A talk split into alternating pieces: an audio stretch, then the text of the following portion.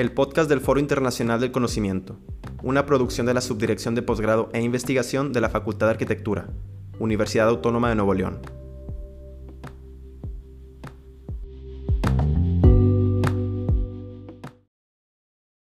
Diseño y cognosis.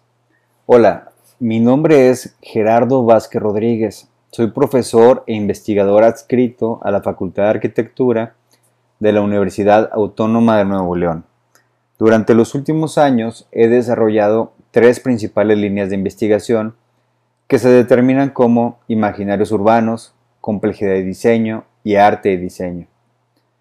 En todos los casos, estas líneas de investigación coinciden en ser conocimientos que se agrupan en la idea de llevar el diseño a un nivel de entendimiento superlativo en la vida de las personas.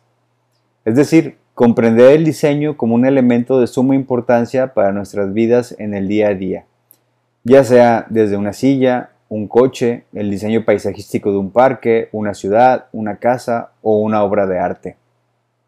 Por ejemplo, a diario el diseño nos significa, nos representa y nos da identidad ante los demás y ante nosotros mismos. Nos entendemos y nos expresamos como individuos por medio de la comunicación que se da desde los objetos y su significado.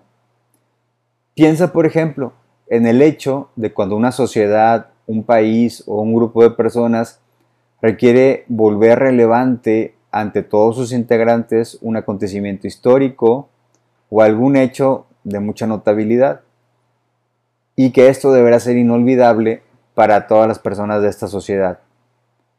Inmediatamente, para llevar a cabo esto, se recurriría a la realización del diseño de objetos físicos o virtuales que recuerden todo lo sucedido. Una representación, una imagen o un diseño siempre será más trascendente que cualquier cúmulo de palabras. Cabe aclarar que entendemos como diseño cualquier incidencia por medio del hombre que sería sobre la naturaleza y sus elementos, o sobre los procesos propios de esta. Así, nuestro enfoque nos permite encerrar en el compendio del diseño objetos y actividades que van desde un lápiz y su creación hasta la definición de una ciudad. Designar sobre los, sobre los entornos dados es el origen de todo diseño. Así, el diseño no solo nos significa, también nos transforma. Contemporáneamente, surgen alrededor del fenómeno del diseño diferentes entendidos que están transformando la teoría y la práctica. Por ejemplo, autores como Gibson, Bartra, Varela o Heiligen nos hablan desde la postura de que nuestros entendidos de cognosis, es decir, pensamientos y emociones, crean circuitos en nuestro ser que están inacabados e incompletos hasta que no encuentren sus reflejos en los objetos que forman nuestra realidad. Formando esto un exocerebro o un ser que no solo habita dentro de nuestra encarnación, sino que también habita en los diseños que lo rodean. Hacemos una extensión de nuestro ser hacia los objetos.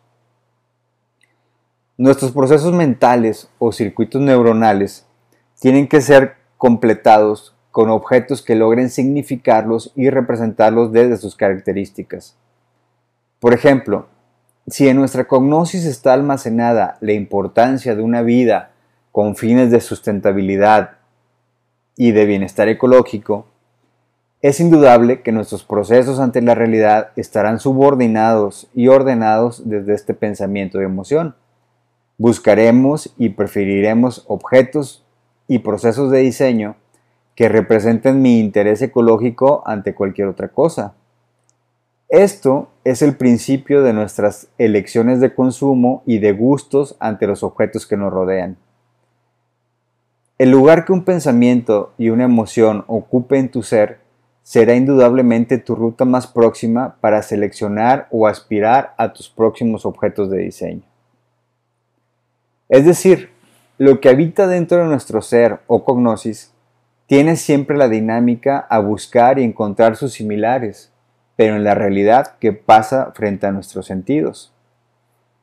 Esto crea una mancuerna perfecta entre nuestras emociones, pensamientos y el porqué de nuestros gustos por determinados objetos de características en particular.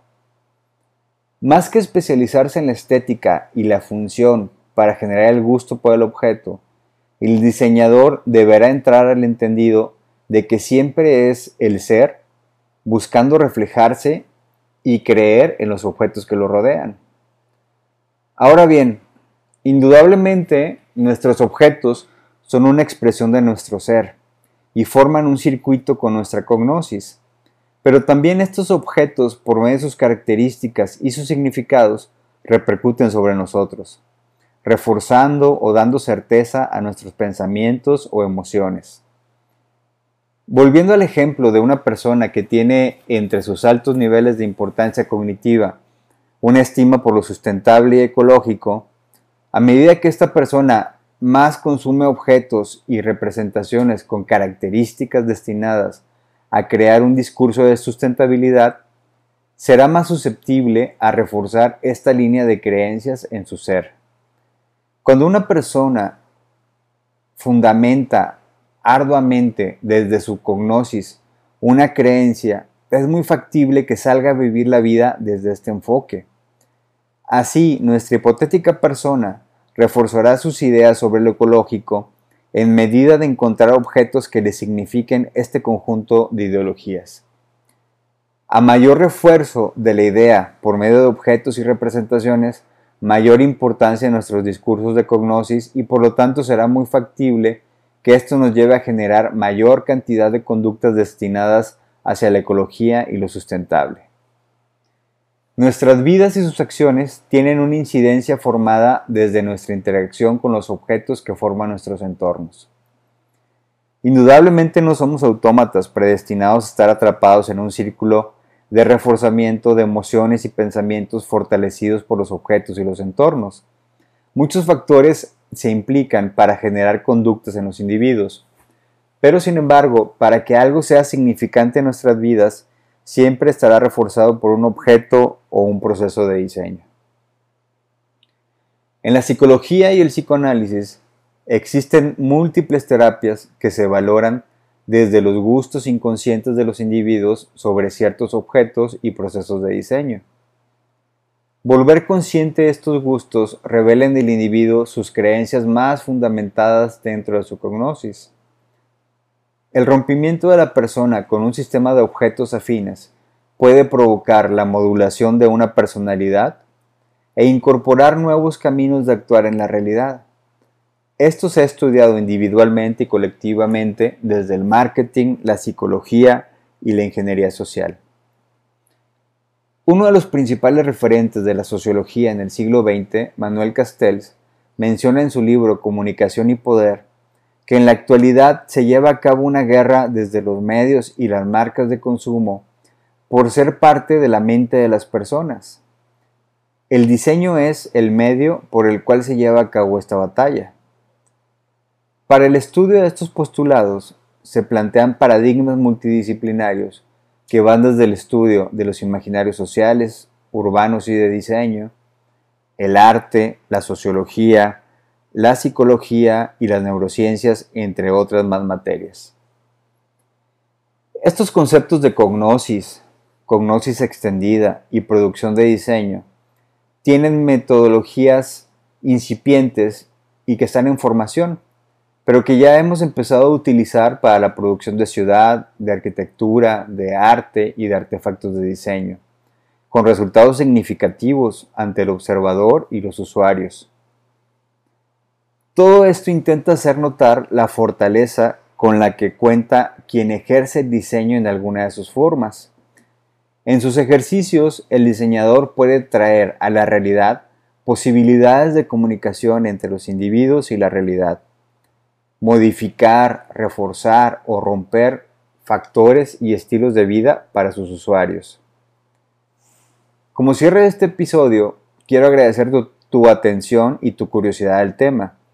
Te invito a averiguar más sobre la temática si es de tu interés. Puedes buscar trabajos de mi autoría o de la referencia citada sobre el tema en las diferentes páginas de producción científica como Google Academic, academia.edu o ResearchGate.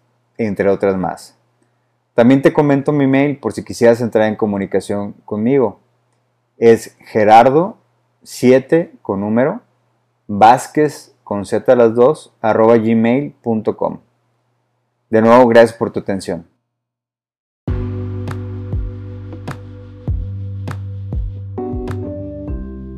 Agradecemos tu participación en la tercera edición del Foro Internacional del Conocimiento. Te invitamos a continuar escuchando nuestro podcast con un episodio nuevo cada semana. Nos vemos próximamente en la cuarta edición del foro. Hasta entonces.